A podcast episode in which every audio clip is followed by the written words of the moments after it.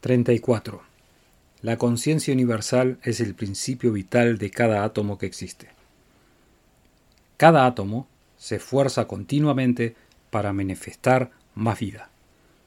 Todos los átomos son inteligentes y todos están en la búsqueda hacia el objetivo que fueron creados. 35. La mayoría de los humanos viven en el mundo exterior y muy pocos han encontrado el mundo interior. Sin embargo, ese mundo interior es el que crea el mundo exterior. Este es creativo y todo lo que se encuentra en el mundo exterior fue creado por el mundo interior. 36. Este sistema te traerá un poder increíble en tus realizaciones, que lo puedes nombrar como tuyo si entiendes la relación entre el mundo exterior y el mundo interior.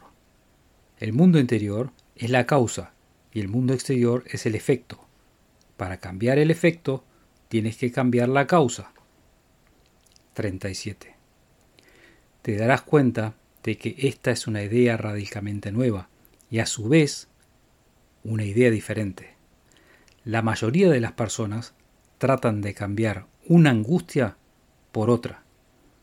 Para cambiar la discordia es necesario cambiar la causa, y esta causa solo puede ser encontrada en el mundo interior. 38. Todo crecimiento viene del interior. Esto se ve en la naturaleza. Toda planta, todo animal, todo ser humano es el vivo testimonio de esta ley de crecimiento. El error de estos años que han pasado es que se buscó la fuerza y el poder en el mundo exterior.